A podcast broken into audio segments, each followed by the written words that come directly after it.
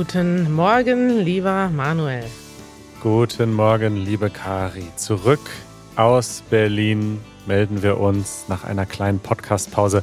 Für mich hat sich das ganz komisch angefühlt, dass wir, also dass eine Woche jetzt vergangen ist seit der letzten Episode. Echt?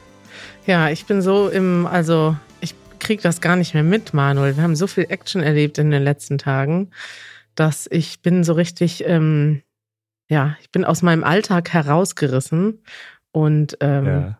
deswegen ist das auch. Wir nehmen ja heute an einem anderen Tag auf als sonst. Ich, äh, ich bin gar nicht mehr in meinem ganz normalen Trott, Manuel. Es, es ist alles durcheinander. Ja, das ist übrigens ein schönes Wort, Trott. Wenn alles im Trott ist, dann ist es so alles normal. So sein, man hat so seinen normalen Alltag, seinen normalen äh, Boah, mir fallen die Worte nicht ein. Manuel, ich habe heute schlecht geschlafen. Ich muss es gleich sagen. Ich habe heute sehr schlecht geschlafen, nur vier Stunden und ich bin noch sehr müde. Und dann wollte ich jetzt gleich, jetzt gerade, es ist jetzt 10 Uhr, ich wollte noch zwei Stunden nachholen, so von sieben bis neun, wurde aber die ganze Zeit damit beschäftigt äh, gehalten, dass wir einen Techniker ins Büro reinlassen müssen und Janusz kein Janusz ist vor Ort, hatte aber keinen Zugang zum Keller und ich habe da mit der Hausverwaltung telefoniert. Und da bin ich jetzt gerade rausgekommen aus dieser Geschichte und jetzt hier in den Podcast reingefallen. Reingefallen. Ich muss jetzt hier ein bisschen die Leitung übernehmen. In die Episode, ja. Also, ja. der Trott ist das Wort und der Duden beschreibt es als immer gleicher eintöniger Ablauf. So hast du das jetzt benutzt. Leicht abwertend manchmal, wenn man sagt, oh, ist immer der gleiche Trott hier. Ja. Aber ursprünglich kommt es äh, von dem Gang von Pferden. Ah, also ja. Pferde, die gehen im Trott, wenn die so langsam trotten. Ja. Äh, also da, da kommt das Wort ursprünglich her. Schöne Erklärung. Ja, mal schauen, ob wir zurückkommen in unseren Trott. Aber ähm, wir blicken nochmal zurück auf unsere Reise und zwar genau genommen auf Barcelona. Ja. Und haben heute, wir werden heute zwei Segmente hier miteinander mixen und vermischen. Und zwar. Das ist schön. Und. Das nervt. Und ich dachte mir, wir können uns so ein bisschen abwechseln vielleicht, denn als wir in Barcelona waren, ja. haben wir uns äh, über mehrere Tage so ein bisschen, ähm, wie soll man sagen, wir hatten eine kleine Meinungsverschiedenheit, denn ich war komplett verliebt in Barcelona und äh, völlig gefangen von der Magie dieser Stadt. Und du hast dich die ganze Zeit beschwert ja. über die Stadt. Aber das Witzige ist, dass wir ja so ein paar Tage aneinander, wir haben nicht darüber geredet. Und bei mir ist das so, dieses Beschweren, es waren immer nur so kleine Sachen, die mich gestört haben. Und du hattest so kleine Sachen, die dich gefreut haben. Und irgendwann saßen wir, glaube ich, im Taxi zusammen. Und dann ist das so aus uns rausgefallen. So dieses, die ganzen Sachen, die mich genervt haben. Und wir haben plötzlich gemerkt, dass wir drei Tage lang oder so oder zwei Tage lang eine ganz andere Realität wahrgenommen haben. Ja. Und das fand ich so spannend, dass wir in der gleichen Stadt sind, die gleichen Sachen machen, das gleiche Programm haben und trotzdem eine ganz andere Wahrnehmung haben. Eigentlich ist das schon das beste Learning, ja. oder? Für, für das Leben, dass man also die Realität hängt eigentlich größtenteils von der eigenen Einstellung und Wahrnehmung ab und worauf man sich fokussiert. Und an der Erwartungshaltung. Also ich hatte, glaube ich, diese, dieses, dieses Verliebtheitsgefühl, das du jetzt hattest, das hatte ich vor zwei Jahren auch, als ich zum ersten Mal seit ja. langer Zeit in Barcelona war und dachte, wow, was für eine tolle Stadt, hier könnte ich direkt drei Monate bleiben. Ja. Und dieses Mal bin ich halt aber hingefahren mit dieser hohen Erwartungshaltung, dass ich dachte, Traumstadt, alles ist perfekt und habe dann plötzlich die Sachen gesehen, die nicht so perfekt sind. Ich muss aber auch sagen, erst war ich so ein bisschen genervt davon, dass du jetzt die ganze Zeit die negativen Dinge herausstellst, weil ich halt auch gemerkt habe, dass ich dann angefangen habe, die negativen Punkte auch zu merken, Aha. die ich vorher gar nicht gemerkt habe. Dann haben wir aber darüber gesprochen, dass wir das im Podcast besprechen werden und ja. das zu Content wird hier im Easy German Podcast. Und dann habe ich mich drauf gefreut. Super. Also ich würde sagen, wir wechseln uns jetzt ab. Ich sage immer was Schönes und du sagst immer was, was dich nervt an Barcelona. Und dann können die Zuschauer, ZuhörerInnen am Ende selbst entscheiden, wem von uns beiden Sie glauben möchten. Sehr gerne. Okay, also das erste habe ich schon gesagt, die Stadt ist einfach magisch. Wir waren in Gracia, diesem Stadtteil in Barcelona, der, sag ich mal, so ganz viele enge Gassen hat und überall sind kleine Läden und Cafés und Plätze, so versteckte Plätze richtig.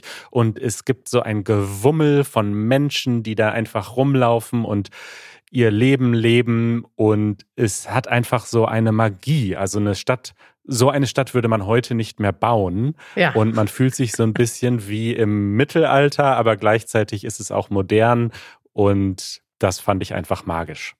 Ja, Manuel, das passt perfekt zu meinem ersten Nervpunkt. Du hast gerade schon erwähnt, dass es so kleine, enge Gassen gibt. So würde ein, man eine Stadt heute nicht mehr bauen.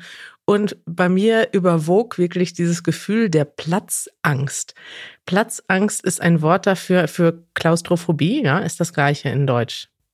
Ist das so? Äh, fragst du mich das? Ich weiß es nicht. Ich, äh, die, dieses Wort Platzangst ist, glaube ich, wird häufig falsch verwendet. Gut, da kannst du es ähm, ja mal ähm. kurz googeln, während ich von meiner Platzangst erzähle. Ja. Also Platzangst ist einfach, wenn du das Gefühl hast, es ist alles zu eng, es ist alles zu klein. Und dieses Gefühl. Okay, ich möchte das kurz auflösen. Also ja. es ist eigentlich Agoraphobie, die Angst vor weiten Plätzen. Aha. Aber umgangssprachlich benutzt man es genau umgekehrt, nämlich die Angst vor engen Räumen, Klaustrophobie. Ja. Und Witzig. Das ist das, was du meinst. Witzig. Also ich, ich habe das tatsächlich noch nie nachgeguckt, aber hätte gedacht, dass man das Platzangst nennt, weil man das Gefühl hat, dass man nicht genug Platz hat. Also, ja. ich hatte das Gefühl, wir haben nicht genug Platz für alles, was wir gemacht haben, aber dann ist mir auch aufgefallen, die Stadt hat nicht genug Platz. Also die Leute haben nicht genug Platz. Es gibt eigentlich so enge Straßen, es gibt kaum Parks, es gibt kaum diese wenigen kleinen Plätze, die du gerade beschrieben hast, sind komplett voll gewesen, weil die Leute nirgendwo anders hin können. So in Berlin, ne, da gibt es so viele riesige Parks, es gibt breite Straßen, es gibt immer einen Ort, wo du dich auch alleine zurückziehen kannst. Und dort in der Stadt hatte ich das Gefühl, alle leben übereinander und aller öffentlicher Raum ist komplett eingenommen von Dingen. Und es gibt eigentlich keinen Ort, der keine der einfach nur keine Funktion hat. Also ich meine, in Berlin hat vielleicht auch jeder Ort eine Funktion, aber es gibt auch einfach ganz viele leere Orte in Berlin, wo man vielleicht gemütlicher oder ungemütlicher sich aufhalten kann. Und das gab es dort nicht. Und das hat mich total fertig gemacht, auch weil wir ja diesen Platz brauchten. Wir haben uns irgendwie so ein paar Aktivitäten ausgedacht, dass wir zum Beispiel zusammen in einem Park Videos drehen und wir sind da so mit so einem Berlin-Mindset hingefahren, dass wir einfach, ja, wir treffen uns morgens im Park und dann hängen wir da den ganzen Tag ab. Und dann gab es da aber gar keinen Park. Wir sind eine halbe Stunde lang gefahren, um mal zu einem großen Park zu fahren.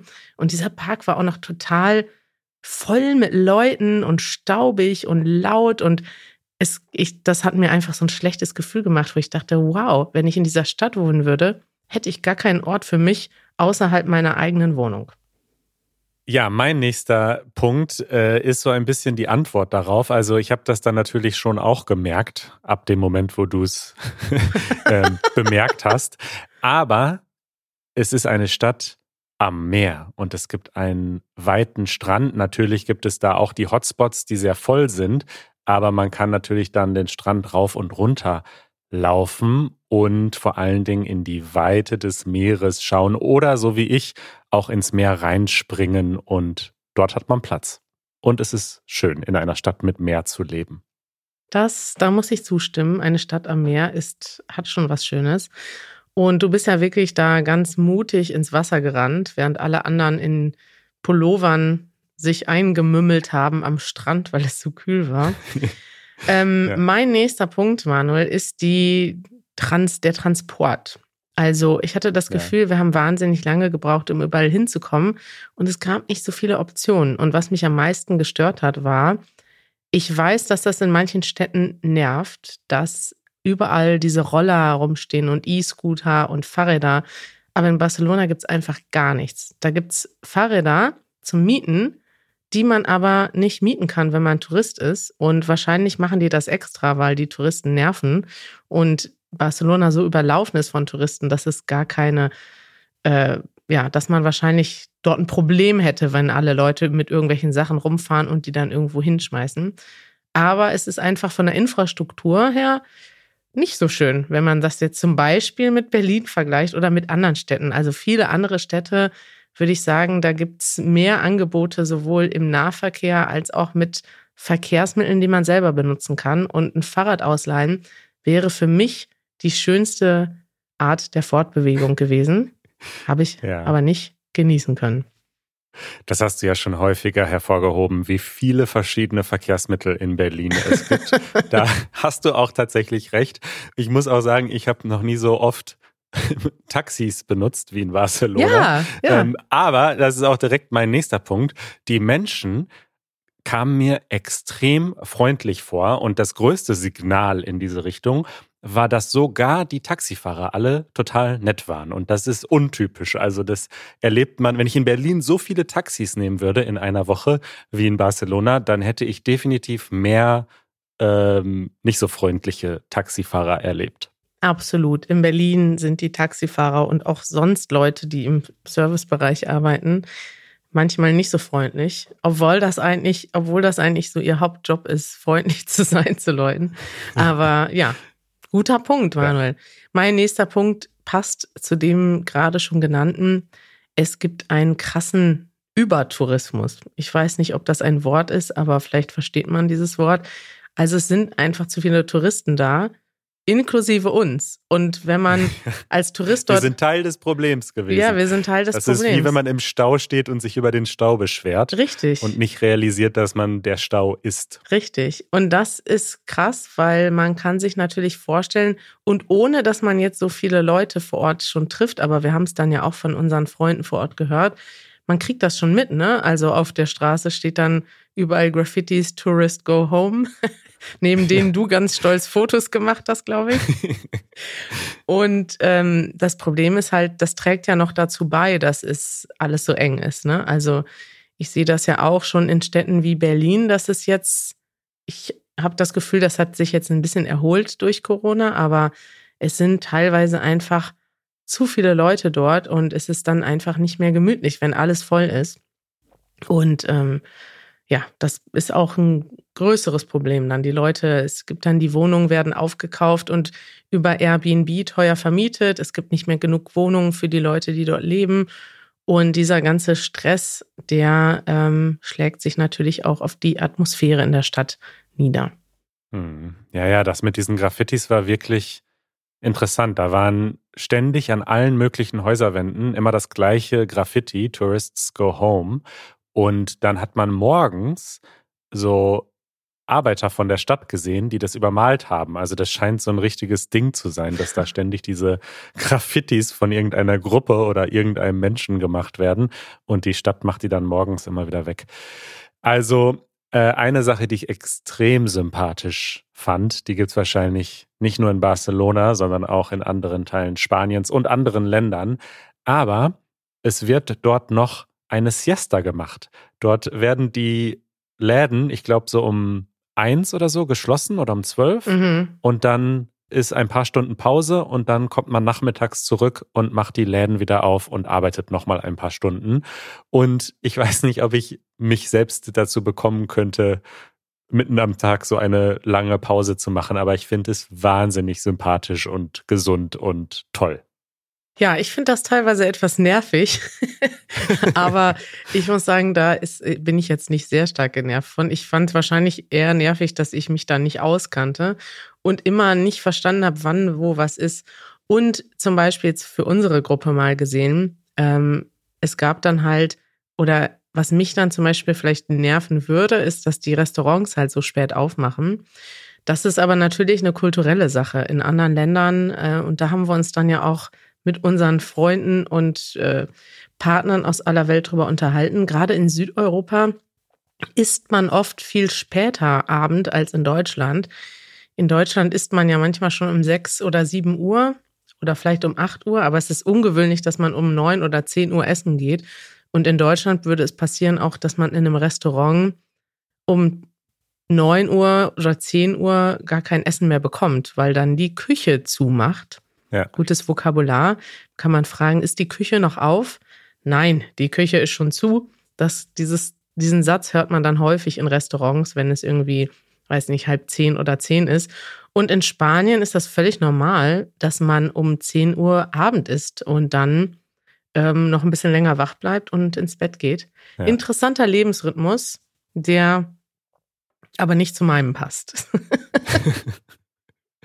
okay, dann ist mir noch aufgefallen, dass es zumindest in dem Stadtteil, in dem wir waren, viele so Läden gibt und Geschäfte, die einfach von echten Menschen waren und nicht einfach die großen Brands, die großen Marken, immer das Gleiche überall, mhm. sondern ich bin echt manchmal, habe ich mich so verlaufen in so einen kleinen Laden, der dann auch äh, Zeichnungen hatte. Ich habe auch Zeichnungen gekauft für unsere Wohnung von einer lokalen Künstlerin und da gibt es einfach so richtige Läden, die jetzt nicht der total normale Kommerz ist, den es überall gibt. Ja, finde ich schön. Stimme ich dir zu.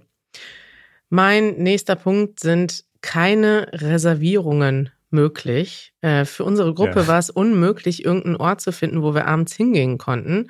Und wir haben dann die Hälfte der Zeit oder eigentlich die ganze Zeit damit verbracht, dass wir uns irgendwie irgendwo reingesquattet haben, weil irgendwo waren dann nur drei Stühle frei und wir waren aber 35. Und dann sind wir da immer hingegangen und haben dann alle Stühle, die frei wurden, direkt besetzt. Und es ist aber wohl nicht nur für eine Gruppe von 30 Leuten schwierig, Reservierungen zu machen in einem Restaurant oder in einem Café, sondern wohl auch für Leute in kleineren Gruppen. Und das habe ich jetzt gehört in Barcelona, dass das ein Problem ist. Und habe es gestern übrigens auch gehört, dass das in Paris auch so ist, dass man, wenn man Samstagabends essen gehen möchte, muss man dienstags schon die Reservierung machen, weil sonst ist alles ausgebucht. Und ja. Das finde ich krass, äh, wenn man so, ich meine, man gewöhnt sich wahrscheinlich dran, aber wenn man so gar nicht spontan essen gehen kann am Freitag oder am Samstag, weil alles zu ist und weil alles ausgebucht ist, das ist äh, irgendwie schade. Und ist natürlich dann wieder ein Problem mit dem Platz, also zu viele Leute vor Ort. Ja, ja. Okay, mein letzter und wichtigster Punkt ist äh, das Wetter. Es ist, glaube ich, die perfekte Stadt, um zu überwintern. Auch ein schönes Wort. Das machen eigentlich ja Tiere, manche Tiere, äh, die dann so in einen Winterschlaf gehen.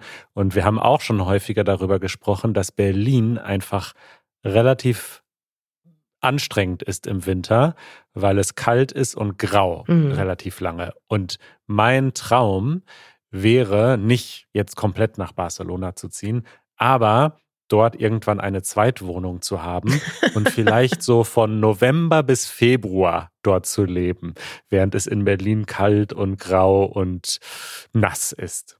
Der Trend geht zur Zweitwohnung, Manuel.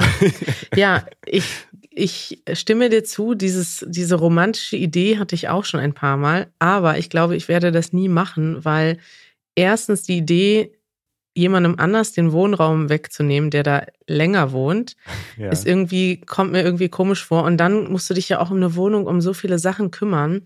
Und nur damit du dann zwei Monate oder drei Monate im Jahr bist, da bist, das lohnt sich, glaube ich, nicht. Ich glaube, ich würde dann, dann doch irgendwo vor Ort wohnen und das wird dann wahrscheinlich ähnlich. Das also es wäre wahrscheinlich billiger, in, in einem Airbnb zu wohnen. Aber trotzdem dieses Gefühl, dort zu sein jetzt und dazu beizutragen, dass diese, diese Stadt noch enger wird und noch weniger Leute dort sein können, ja. das macht mir irgendwie so ein schlechtes Gefühl. Also ich würde dann vielleicht lieber in einen kleineren Ort gehen, weiß ich nicht. Das stimmt, äh, du hast äh, recht mit diesen Punkten, aber es gibt die perfekte Lösung. Und zwar finde ich einfach jemanden in Barcelona, der quasi genau das Gleiche will, nur umgekehrt, der aus irgendeinem nicht nachvollziehbaren Grund gerne im Winter in Berlin sein möchte. Und dann machen wir halt einen Wohnungsswap. Und tatsächlich habe ich das schon eingetütet mit äh, Harry vom Easy Spanish Team. Der lebt nämlich in Barcelona. Und der hat gesagt, hey, er war noch nie in Berlin. Äh, er kann sich das gut vorstellen, mal mit mir die Wohnung zu tauschen. Also vielleicht mache ich das wirklich mal. Der will doch nicht im Winter nach Berlin kommen. Ja, über den Monat, über den genauen Monat haben wir jetzt noch nicht gesprochen. Das ist noch äh, Verhandlungssache. Okay, liebe Grüße an Harry. Du hast gerade diese Vokabel eintüten benutzt. Die musst du jetzt noch erklären. Ja, wenn man etwas eintütet, wenn man einen Deal eintütet, dann ist er quasi final. Dann hat man darüber gesprochen und sich geeinigt. Und ja, das ist so wie wenn man die Einkäufe in eine Tüte reinlegt, dann tütet man die Einkäufe ein, aber man kann eben auch einen Deal eintüten. Ja. Dann ist er im Sack, dann ist er final. Im Sack. Eintüten ist ein Wort, das benutzt man nämlich nicht mit Lebensmitteln, aber man hat sofort die Assoziation oder das Verständnis, was es heißt. Also eintüten, etwas in eine Tüte tun, wird aber nur in dem Kontext benutzt, dass man etwas, ja, vielleicht äh, ein, eine Vereinbarung macht oder einen Deal geschlossen hat. Manuel, ich habe jetzt noch zwei Punkte, die mich nerven. Ja. Zwei große Schieß Punkte. los. Ich habe mir die besten aufbewahrt. So, der nächste Punkt ist Krach. Dadurch, dass es so eng ist und aus irgendeinem Grund trägt das noch vielleicht dieser Tagesrhythmus dazu bei, dass zum Beispiel nachts um 12 Uhr die Mülltonnen geleert werden und aber morgens um 7 Uhr auch schon wieder irgendwelche Fahrzeuge auf der Straße sind. Ich habe das ein bisschen beobachtet. Ich fand das sehr interessant und sehr effizient, wie das vor Ort passiert ist. Da sind dann auch so, bei uns gibt's ja so Fahrzeuge, die den Gehweg reinigen, ne? So Ja. und da waren das so richtige, das waren so Fahrzeuge mit so Monsterarmen und da liefen dann an den Seiten noch zwei, drei Leute, die diese Arme versorgten und das waren so, ähm, ich weiß gar nicht, ob das Wasser oder Luftdruck war. Auf jeden Fall konnten die, ich glaube, mit Wasser den Bürgersteig reinigen und den Dreck in die Mitte spülen und dort ist dann das Auto gefahren und hat das aufgesammelt. Und ich habe mich schon die ganze Zeit gewundert, wie die Stadt so sauber sein kann. Also die Straßen sind ja immer sauber Ja. obwohl super viele Leute unterwegs sind und auch zum Beispiel super viele Hunde unterwegs sind. Und ich habe mich gewundert, warum man nicht ständig in Hundescheiße tritt, so wie in Berlin. Und ähm, das ist jetzt eigentlich ein, wäre ein Punkt für dich, der für dich gesprochen hätte, dass äh, die Stadt sehr gut gereinigt wird und so. Aber es macht gleichzeitig sehr viel Krach, weil das aus irgendeinem Grund zu komischen Uhrzeiten passiert. Und unter anderem habe ich immer noch nachts, wenn wir da ins Bett gegangen sind, um 11, 12 Uhr, das Fenster aufgemacht und da war dann immer irgendein krasser Krach. Ja. Kann ich, habe ich nichts dagegen zu setzen, das stimmt leider. Und jetzt der allerletzte und wichtigste Punkt. Menschen trinken friedlich ein Bier auf einem Platz mitten in der Stadt und sie sitzen Ja. dabei nicht in einem Café, weil die Cafés sind voll und man muss ja da tagelang vorher reservieren oder mit der Gruppe daneben stehen, bis man endlich einen, einen Sitzplatz bekommt. Und all die anderen Leute, die keinen Sitzplatz bekommen, die setzen sich halt in die Mitte oder auf den Stein einfach drauf. Und das ist verboten in Barcelona. Und dann kamen da so, so Mopeds oder so, sagen wir mal, ja, eigentlich Polizei auf Mopeds. Es waren keine Fahrräder, es waren keine Motorräder, sondern es waren so, ja, wie so kleine Scooter sind die rumgefahren, sah ein bisschen lustig aus, wie aus so einer Comicserie.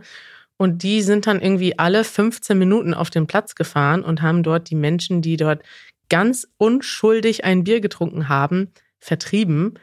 Und ich fand das total ungemütlich, auch als jemand, der in einem Café saß, weil die ganze Zeit sehe ich nur Leute kommen und Leute, also es ist irgendwie so eine Unruhe auf dem Platz. Das fand ich total überflüssig. Warum, warum sollen die Leute, die ja eh schon keinen Platz haben, sich nicht draußen treffen können, um ein Bier zu trinken?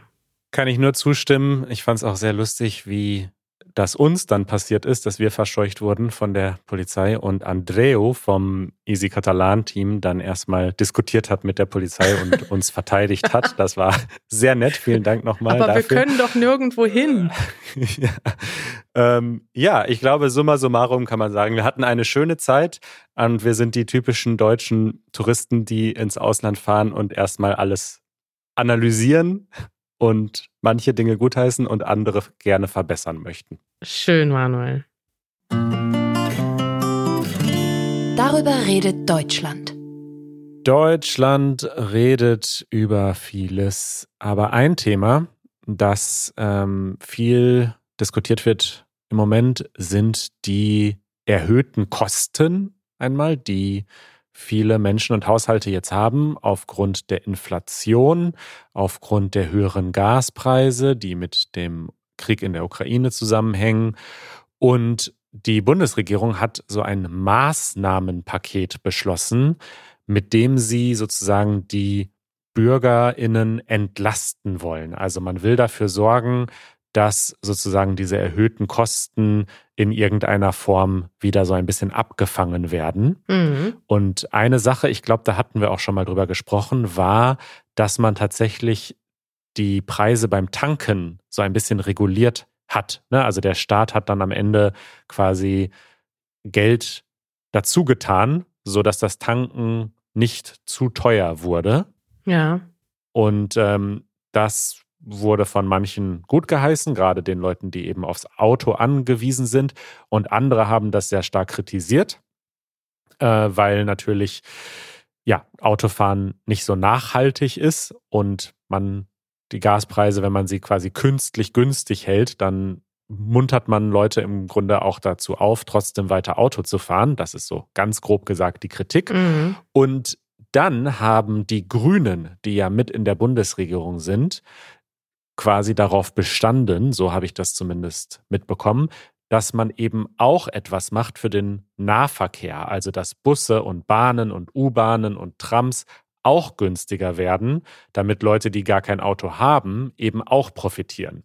Und was sie dann entschlossen haben, ist, dass es für drei Monate ein sogenanntes 9-Euro-Ticket geben soll. Das heißt, man kann drei Monate lang jeden Monat ein Ticket kaufen, was dann nur 9 Euro kostet und mit dem man den gesamten Nahverkehr nutzen kann. Habe ich das so richtig zusammengefasst? Ja, Manuel, ich bin gar nicht so sehr auf der Höhe der Zeit. Deswegen habe ich dir sehr äh, erfreut zugehört, äh, um das nochmal zu erklären. So habe ich das auch mitbekommen, wie du das sagst. Ich muss aber zugeben, dass ich die Nachrichten nicht so krass verfolgt habe. Ich habe das eher darüber mitbekommen, dass Leute darüber diskutieren, wo sie jetzt überall hinfahren können mit dem 9-Euro-Ticket. Also es wird mit Sicherheit auch dazu genutzt werden, jetzt nicht nur die Leute, die zur Arbeit fahren müssen, zu entlasten, sondern Leute werden damit auch rumfahren. Ist das so, dass man das also auch außerhalb der Stadt nutzen kann? Weil ich hatte das so verstanden, dass das ein Nahverkehrsticket ist. Ich habe jetzt aber von Leuten gehört, dass man damit dann auch mit dem gesamten Nahverkehr. Also ich könnte jetzt zum Beispiel theoretisch mit diesem Ticket nach Münster fahren, kann aber nur die Regionalbahnen benutzen. Ist das korrekt? Richtig, das ist das, was mich tatsächlich auch sehr überrascht hat. Also ich hatte das ursprünglich auch so aufgefasst, dass man dann quasi in der eigenen Stadt so ein Ticket kaufen kann und dass wir dann zum Beispiel in Berlin ein BVG-Monatsticket kaufen können. Dieses Ticket gibt es normalerweise auch, das kostet aber deutlich mehr. Das kostet nämlich für die Zonen A und B, also innerhalb von Berlin 86 Euro ja. normalerweise pro Monat. Und ich dachte, okay, dieses Ticket gibt es jetzt dann drei Monate lang für 9 Euro. Genau. Tatsächlich machen sie es aber nicht so, sondern es gibt quasi ein deutschlandweites Ticket. Das ist in ganz Deutschland das gleiche. Und die Neuigkeit übrigens ist, dass es das jetzt ab dem 23. Mai zu kaufen gibt und ab dem 1. Juni gilt das dann. Und das kann man tatsächlich in der eigenen Stadt kaufen oder aber auch über die Bahn, also in dieser DB-Ticket-App mhm. von der Bahn. Äh, da kann man das kaufen und das scheint dann wirklich in ganz Deutschland zu gelten, in allen Nahverkehrszügen äh, und Bussen und so weiter. Also man kann damit keinen ICE nehmen und auch keinen IC, also keine Züge, die jetzt zwischen weit entfernten Städten fahren. Aber theoretisch müsste man davon im öffentlichen Nahverkehr in allen Städten und über alle Verbundgrenzen hinweg. Also man kann davon theoretisch auch eine weitere Reise machen. Die wird dann zwar langsam ablaufen, aber ja, im Grunde scheint das so zu sein. Das ist doch interessant. Mit der Regionalbahn an die Ostsee, da könnten wir doch mal äh, Urlaub machen oder so. Ja, was ich noch mitbekommen habe, ist, dass in Berlin tatsächlich diskutiert wurde, ob man daraus nicht ein 0-Euro-Ticket macht, weil das ist ja tatsächlich so, dass dieses 9-Euro-Ticket eigentlich von der Verwaltung her noch eigentlich so aufwendig ist, dass es sich fast gar nicht lohnt und man hätte das eigentlich auch direkt frei oder gratis geben können. Und das habe ich aber jetzt gerade noch mal gegoogelt, weil das war tatsächlich, ist das gestern noch diskutiert worden. Und da sehe ich jetzt in einem Artikel der Berliner Morgenpost, das 9-Euro-Ticket kommt, das 0-Euro-Ticket nicht. Am Freitag müssen die Bundesländer noch im Bundesrat die Regeln für das 9-Euro-Ticket äh, beschließen. Aber es ist wohl gescheitert, dass man jetzt in Berlin dort einen Sonderweg geht. Genau. Das finde ich auch eine interessante Diskussion, vielleicht mal langfristig, ob man den Nahverkehr nicht vielleicht deutlich günstiger oder sogar ticketlos machen könnte, so wie es äh, heißt in diesen Initiativen. Also natürlich ist er dann nicht kostenlos, er kostet immer noch Geld, aber würde dann von den Steuern bezahlt, so ähnlich wie es in Deutschland auch keine Gebühren auf der Autobahn gibt, sondern die Autobahn wird gebaut, das kostet viel Geld, aber dann können alle sie kostenlos nutzen danach, dass man so etwas ähnliches vielleicht auch mal für den Nahverkehr macht. Ähm, das fände ich persönlich eine spannende Diskussion und ein spannendes Experiment. Aber jetzt haben wir erstmal drei Monate lang ein sehr günstiges Monatsticket. Und falls ihr in Deutschland wohnt, dann könnt ihr nächste Woche mal schauen, ob ihr dieses Ticket schon kaufen könnt. Das ist interessant, ne? Das ist mir jetzt auch aufgefallen. Haben wir, glaube ich, schon drüber gesprochen, dass es in den meisten europäischen Ländern eine Autobahnmaut gibt. Nur in Deutschland gibt es das nicht. Ja. Richtig. Interessant. Da werden wir nochmal in Zukunft drüber sprechen können, Manuel. Sehr, sehr gerne und diskutieren. Ich kenne auch Menschen, die se sehen das als sehr unrealistisch an. Ich persönlich bin total dafür, dass man den Nahverkehr kostenlos macht. Ja. Da können wir noch, noch mal das eine Pro und Contra machen. schließt das andere ja nicht aus, ne? weil du fändest das schön, es kann aber ja trotzdem unrealistisch sein. Mal gucken. Ich kenne mich damit noch nicht genug aus, aber ich fände es auch, also ich finde die Idee toll. Ich fände es gut, wenn das ähm, ja. funktionieren könnte. Ja, Kari, schön. Schön, dass äh, wir zurück sind. Es war eine nette Episode mit dir. Schreibt uns, äh, wer recht hatte in unserer Barcelona-Diskussion. Liebe Grüße an alle netten Menschen in Spanien und Katalonien und Barcelona. Und wir hören uns nächste Woche wieder. Bis bald. Ciao. Ciao.